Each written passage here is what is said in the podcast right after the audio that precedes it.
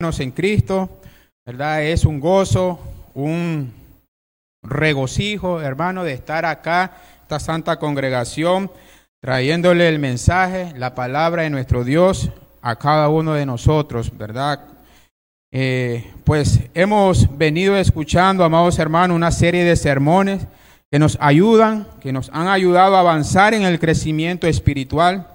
Hemos visto el tema de cultura, cosmo o eclesía, ¿verdad? En la cual nosotros debemos irnos despojando de toda obra infructuosa del mundo, porque ya somos parte de la iglesia de Dios, la iglesia de Cristo, ¿verdad? Para ir creciendo. Hemos visto también la, el tema de gloria en gloria, que cada uno de nosotros somos transformados a través del conocimiento del Evangelio de Cristo como crecemos a través de renovar nuestro entendimiento para que comprobéis cuál sea la, la, buena voluntad de Dios, agradable y perfecta. Hemos visto también actualización de fe, ¿verdad? Que cada uno de nosotros hemos de revestirnos de un odre nuevo para que nosotros podamos captar y crecer y tener el conocimiento pleno de nuestro Dios sobre cosas nuevas, hermano. Tentación y tribulación ¿verdad? Debemos de rechazar las tentaciones y revestirnos, ¿verdad?, del nuevo hombre y de la tribulación, pues aprender de ir creciendo. Hoy estaremos con el tema de liderazgo estratégico. En primer lugar, amados hermanos, ¿qué significa liderazgo? Sabemos que un líder es una persona a la que la gente respeta y sigue, porque sabe motivarlos y hacer lo que hagan, lo que es correcto, para la finalidad que se busca, así como para ellos mismos. Recordemos que aquel texto que dice, ten cuidado de ti mismo y de la doctrina, persiste en ello, pues haciendo todas estas cosas te salvará a ti mismo y a lo que te oyeren. Surge la controversia que si el líder nace o se hace. Hace tiempo, pues, estudiando en el Instituto Bíblico de Centroamérica, VICA, entre los alumnos estaba esa controversia. El profesor nos enseñaba acerca del liderazgo cristiano, ¿verdad? Y nos decía que, ¿qué es primero? ¿Cómo es que el, el líder nace o se hace? El liderazgo, amados hermanos, es una condición inherente a la personalidad de cada quien. No vamos a la escuela a prepararnos para ser líderes, sino que es una actitud propia de la psiquis de cada uno, de cada individuo. De hecho, podemos ver cómo desde pequeño en una guardería o en una escuela o clase, esta habilidad ya está presente en cada, en cada uno de los niños, en algunos niños, que ejercen influencia sobre el resto de sus compañeros, ¿verdad? Quizá ustedes han visto eso. A veces mi niño dice, papá, fíjese que eh, estamos en un grupo de niños ¿y quién es el líder? ¿Verdad? Pues es Santiago o es Neymar o verdad. Y él me, me, menciona algunos nombres de algunos compañeros de él.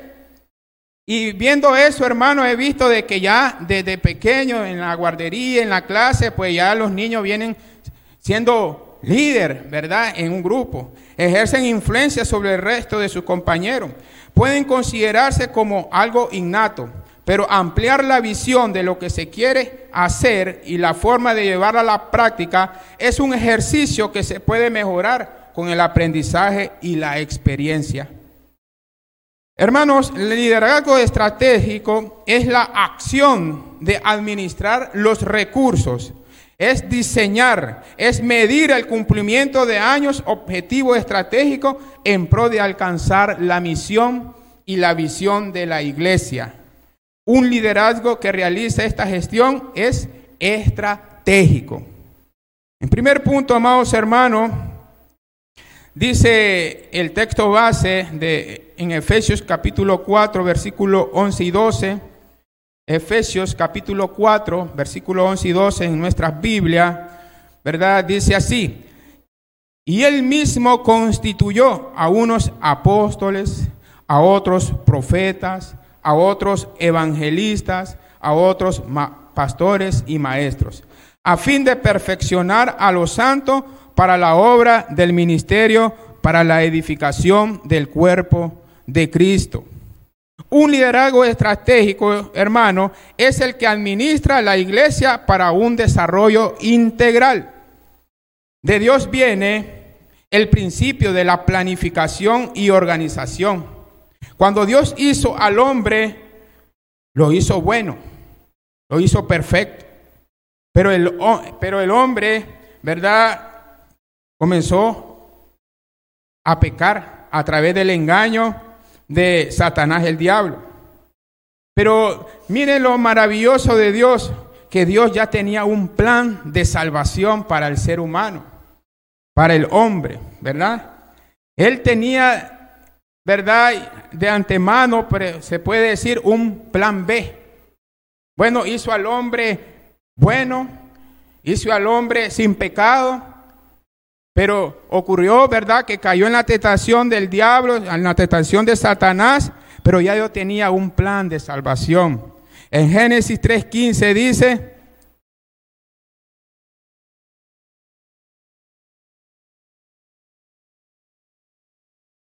y pondré enemistad entre ti y la mujer, y entre tu simiente y la simiente suya.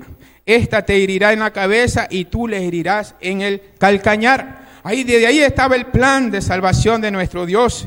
Y ahí cuando Juan 3:16 dice, porque de tal manera amó Dios al mundo que ha dado a su Hijo unigénito, para que todo aquel que en él cree no se pierda, mas tenga vida eterna. Amados hermanos, la iglesia está dentro de un plan eterno. No es de corto plazo. Es un plan, eh, la iglesia está en la mente de nuestro Dios y Jesucristo es el fundamento, la base de la iglesia. Vamos a ver Efesios capítulo 3.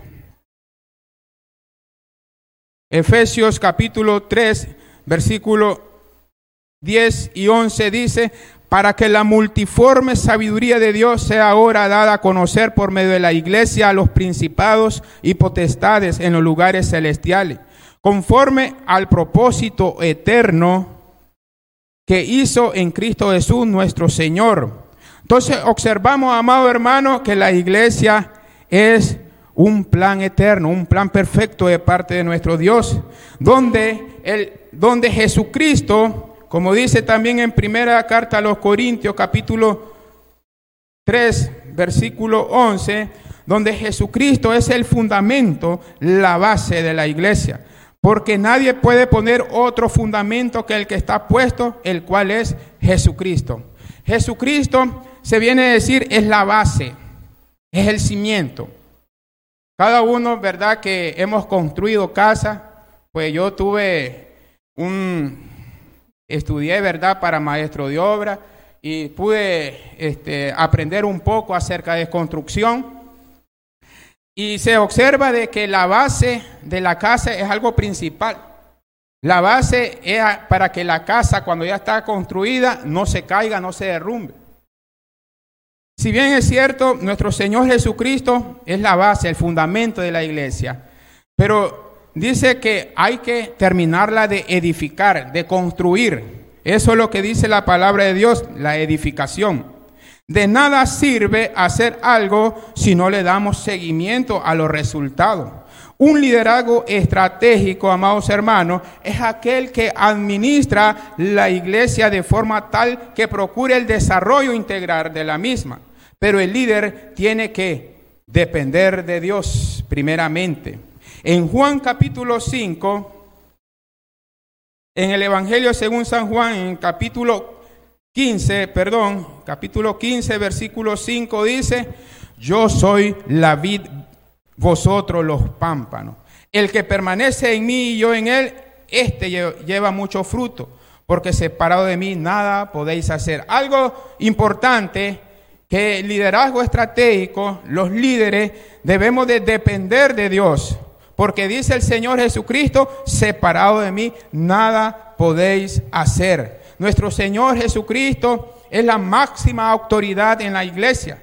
Toma un tiempo entonces a escuchar a Dios. Acuérdese que Isaías, ¿verdad? En el, Isaías nos está diciendo que nuestros pensamientos, los pensamientos de Dios son más altos que vuestros pensamientos y mis caminos tus caminos, dice nuestro Dios, ¿verdad? Vamos a leer Isaías en el capítulo 55, versículo 8, dice, porque mis pensamientos no son vuestros pensamientos, mire lo maravilloso de Dios, ni vuestros caminos, mis caminos, dice Jehová. Entonces, los caminos de Dios son más altos. Los pensamientos de Dios son más altos. Entonces el liderazgo estratégico debe de ser sabio y adquirirse del conocimiento de Dios, de los pensamientos de Dios.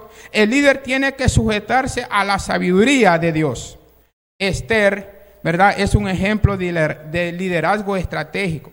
¿Quién era Esther? Ella era una reina, pasaba por momentos difíciles, ¿verdad? Eh, ella, pues, a través de eso problemas difíciles que le iban a dar un, golpe de Estado al rey, a pesar de que ella tenía, cualquiera podía pensar, bueno, la reina puede solucionar el problema, tiene poder, tiene influencia, que, era, que le era fácil de resolver. Pero lo primero en su historial de la reina, ¿verdad? La reina inició. Como reina venía de una familia humilde, era sencilla. ¿verdad? Era sobrina de Mardoqueo. Nadie se le acercaba al rey, había una conspiración ante el rey.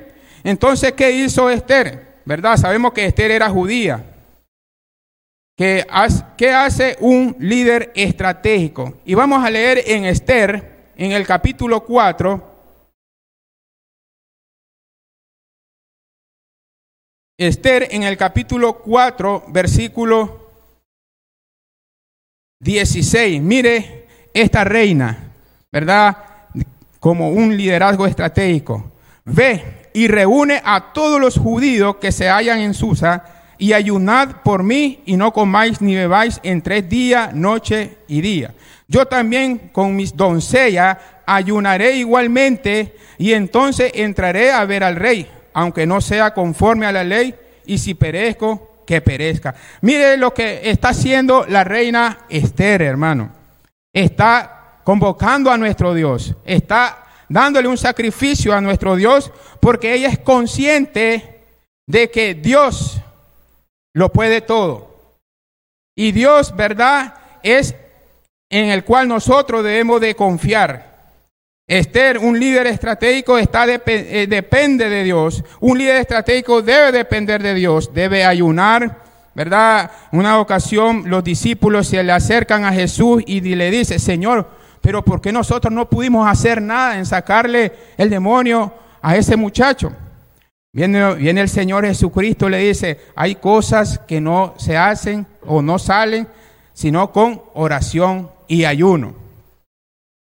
El líder estratégico, hermano, los líderes debemos de ser de oración, debemos de depender de Dios. El, el, liderazgo estratégico debe de estar siempre animado, ¿verdad? Para recibir ayuda de Dios, primero necesita tener una relación con Él.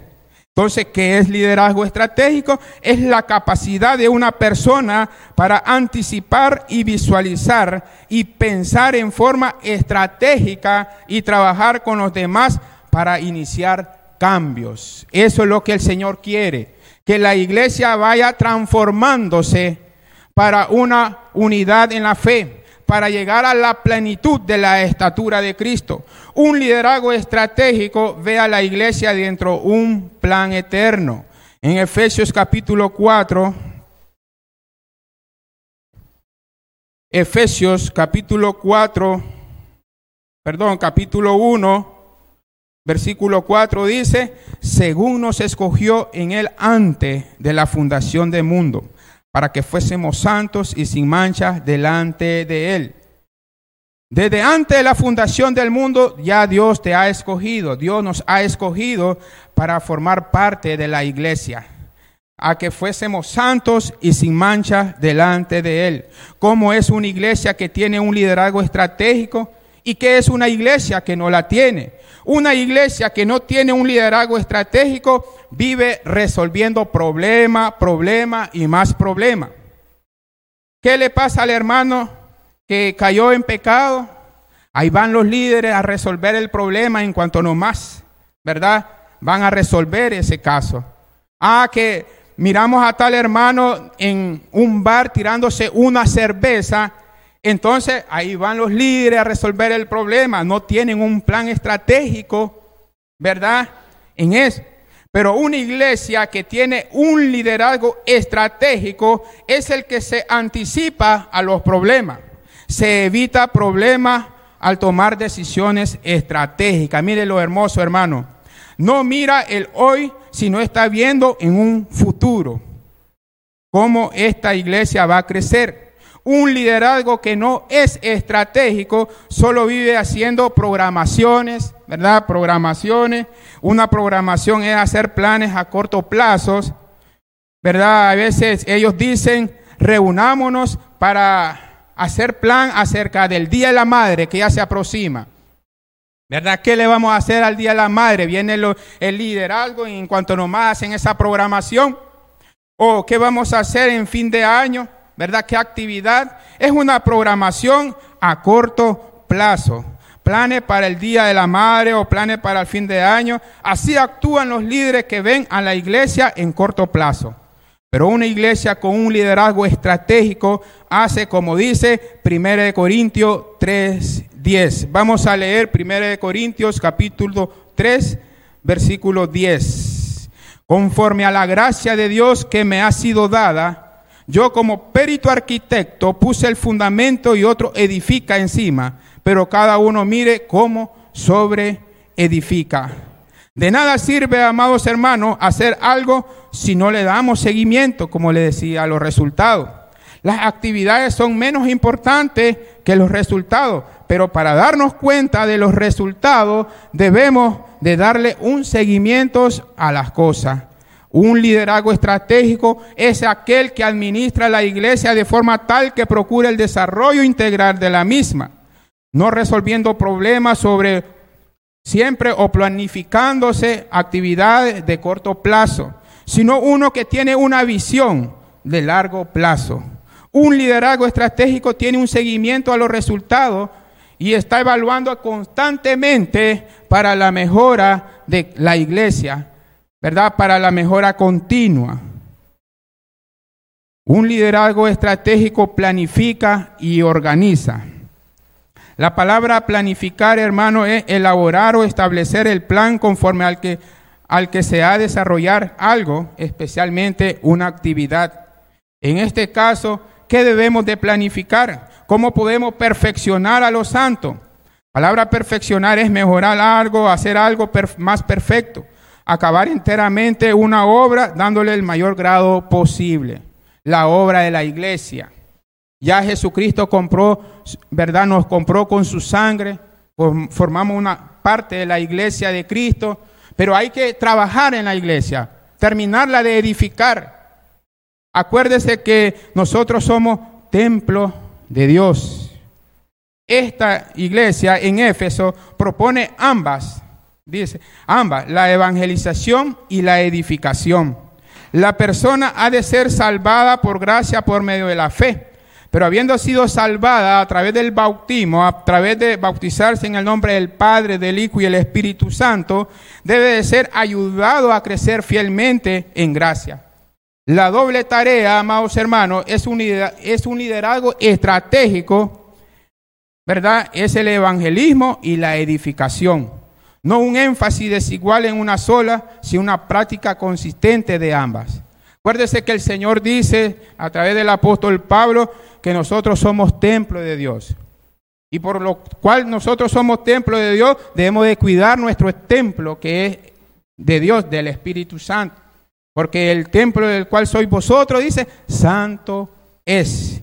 Y si alguno destruyera el templo de Dios, Dios le destruirá a él, porque el templo de Dios, el cual sois vosotros, santo es, dice la palabra de Dios. Ya nosotros tenemos a Cristo en nuestro corazón. Amén, hermano. Yo tengo a Cristo en mi corazón. Ustedes tienen a Cristo en su corazón. Entonces es momento de ir edificándose.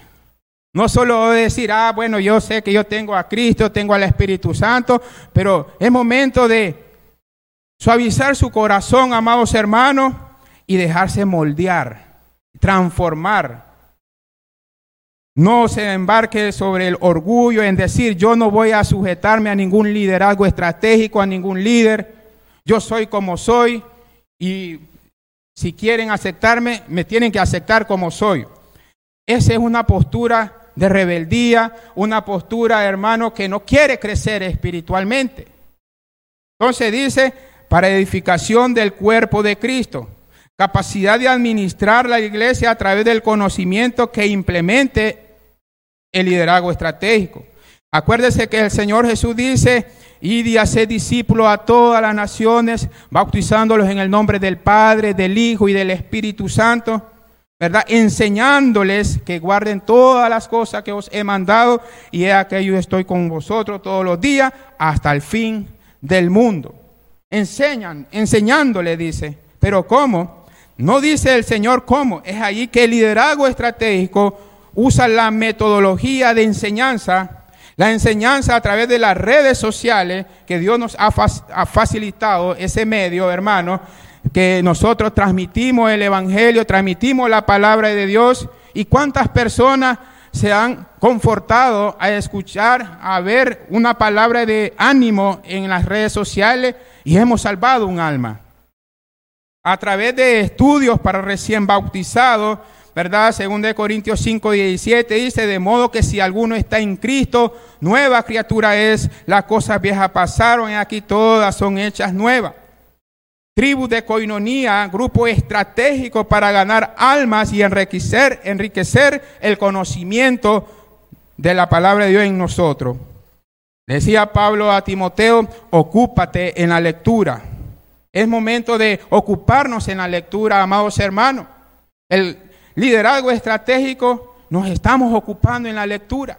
Un plan de lectura bíblica, ¿verdad? Que a diario estamos leyendo y eso es bueno. Que nuestra mente esté ocupada, ¿verdad? En leer la palabra de Dios para no darle ningún chance a Satanás en nuestra mente. Porque Satanás, si nosotros le damos una pequeña entrada en nuestra mente, puede destruir nuestra comunión con Dios. No podemos darle chance. No podemos coquetear con el pecado, amados hermanos, sino que siempre estar ocupado en la lectura, en la palabra de Dios. El liderazgo estratégico está en la exhortación, en darnos ánimos los unos a los otros, dar ánimos a los demás. Estamos en la enseñanza, amados hermanos, enseñando. Porque el siervo de Dios dice, no debe de ser contencioso, sino amable, apto para enseñar, capacitado para enseñar, ¿verdad? La palabra de Dios y después dice, sufrido. El mejor ejemplo de nuestro Señor Jesucristo, hermano, de un liderazgo estratégico, que fue sufrido. Dice, como oveja fue llevado al matadero y, y tras su trasquilador enmudeció y no abrió su boca. Nuestro Señor Jesucristo aprendió la sencillez, la humildad, amados hermanos, pero también siendo un líder estratégico en la enseñanza. Para que nosotros, amados hermanos, aprovechemos, para que tu aprovechamiento sea manifiesto a todos, dice Efesios 5:16, aprovechando bien el tiempo, porque los días son malos. Aprovechemos bien el tiempo, amados hermanos, con las enseñanzas que el liderazgo estratégico nos enseña las actividades que están puestas en la iglesia para que participemos en ellas para un crecimiento espiritual, ¿verdad? Pero no poniendo corazón rebelde, no poniendo corazón, ¿verdad?, contradictorio contra los líderes estratégicos, con los liderazgos de la iglesia, sino un corazón lleno de humildad, lleno de sencillez, ¿verdad?, en sujetación el liderazgo estratégico es tener alto grado de inteligencia emocional, implementar programas, de desarrollo y liderazgo, ¿verdad? Por como decía el, canto, trabajar, trabajar para el Señor. Ah, no, pues que lo que tienen que trabajar son los líderes. El trabajo es de todos, amén hermano. De todos es el trabajo. El, todo lo que formamos parte de la iglesia del Señor, el Señor nos ha dado un talento nos ha dado dones. Es momento de descubrir cuál es su talento, cuál es su don. Porque en el momento que Jesucristo venga, Él nos va a pedir cuenta de esos dones, de esos talentos que Dios nos ha regalado. ¿Cuál es tu talento?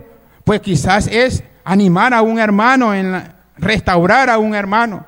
¿Cuál es tu talento? Quizá es evangelizar, ¿verdad? Me, proclamar el Evangelio de nuestro Señor Jesucristo de una forma clara y sencilla y que aquella persona escucha. Pues es momento de salir a predicar. Hermano, mi talento es cantar. Entonces, afílese, ¿verdad? Eh, en, la, en la dirección de canto. Entonces, amados hermanos, dice la iglesia debe obedecer a los líderes porque dice Hebreos, vamos a leer Hebreos, Hebreos capítulo 13, versículo 17 dice, obedeced a vuestros pastores y sujetaos a ellos porque ellos velan por vuestras almas, como quienes han de dar cuenta para que lo hagan con alegría y no quejándose, porque esto no es provechoso. Y en primera de Tesalonicense, primera carta a los tesalonicenses, dice así la palabra de Dios. En el capítulo 5, versículos 12 y 13, os rogamos hermanos que reconozcáis a los que trabajan entre vosotros y os presiden en el Señor y os amonestan, y que, lo que, y que los tengáis en mucha estima y amor por causa de su obra. Tened paz entre vosotros. Mire lo que nos manda el Señor, amados hermanos, a que reconozcamos, a que estimemos a los hermanos que trabajan en el Señor. Los líderes que se están esforzando en predicar, no crea, ¿verdad? Para elaborar estos sermones, a mí se me hace muy difícil, porque a veces trabajo en lo secular y a veces trabajo, pues, ¿verdad? En, lo espiritual.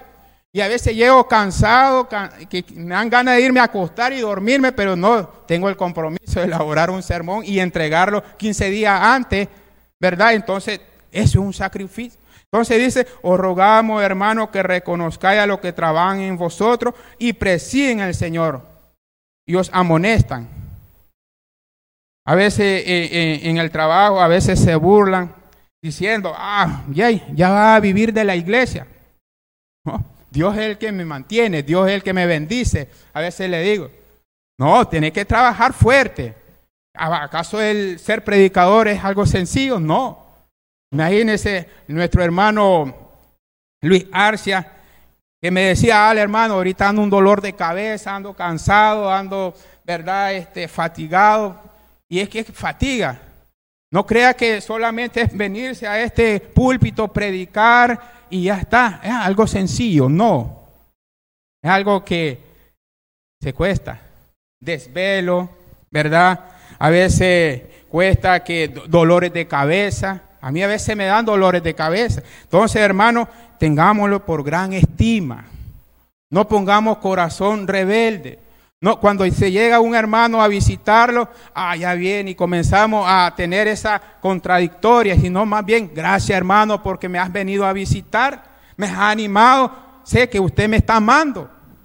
Cuando un hermano o una hermana llega a visitarlo, según a, a restaurarlo, ¿verdad? A amonestarlo, acepte la amonestación. Acuérdese que un proverbio dice, el oído que escucha las amonestaciones de la vida, entre los sabios morará.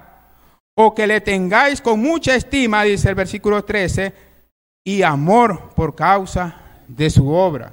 Tened paz entre vosotros. Tener paz con nuestros hermanos líderes de la iglesia. ¿Verdad? Eso es lo que el Señor nos ha mandado y que nosotros le obedezcamos porque lo que nos enseñan son palabra de Dios. Nos enseña es para enriquecer nuestro conocimiento, para llegar a la plenitud, como dice el, texto base en Efesios capítulo 4, versículo 11, 11 y 12, dice, a fin de perfeccionar a los santos, a fin de que ya nuestra iglesia, la iglesia del Señor, nuestra nuestro ser ya esté perfeccionado. A los santos para la obra del ministerio, para la edificación del cuerpo de Cristo. ¿Y cuál es el, el, propósito? Hasta que todos lleguemos a la unidad de la fe, el versículo 13. Todos lleguemos a una unidad de la fe y del conocimiento del Hijo de Dios, a un varón perfecto, a un varón maduro espiritualmente, a una mujer madura, a un cristiano maduro que no tiene de, qué avergonzarse, que no tiene de qué ser amonestado, sino que un varón perfecto a la medida de la estatura y la plenitud de Cristo. A veces, pues, los niños pequeños nos ven como un gigante porque, ah, la quisiera estar en la estatura. A veces mi hijo chiquito dice, papá, ya estoy grande, ya estoy de tu edad cuando está subido en una grada. Ah, sí, hijo, ya va buscando la altura. Entonces, nosotros espiritualmente, nuestra meta es llegar a la estatura de nuestro Señor Jesucristo, a la plenitud de Cristo. Pero ¿cómo lo vamos a hacer? A través de sujetarnos al liderazgo estratégico, a tener planes, actividades y que cada uno de nosotros podamos participar. Con todo lo antes dicho, amados hermanos y amigos, un liderazgo estratégico primero debe depender de Dios, revestirse de la sabiduría de Dios. Un liderazgo estratégico es aquel que administra la iglesia de forma tal que procure el desarrollo integral de la misma. Es el que tiene una visión a largo plazo. Es el que, aquel que tiene un plan B para la problemática que se presente en un futuro. Un liderazgo estratégico planifica y organiza a la iglesia para la perfección de los santos en la edificación. Un liderazgo estratégico, amados hermanos, es el que visualiza la problemática, aunque todavía no la tengamos, pero está preparado para todo aquello que se viene posteriormente. Dios me los bendiga grandemente, hermano.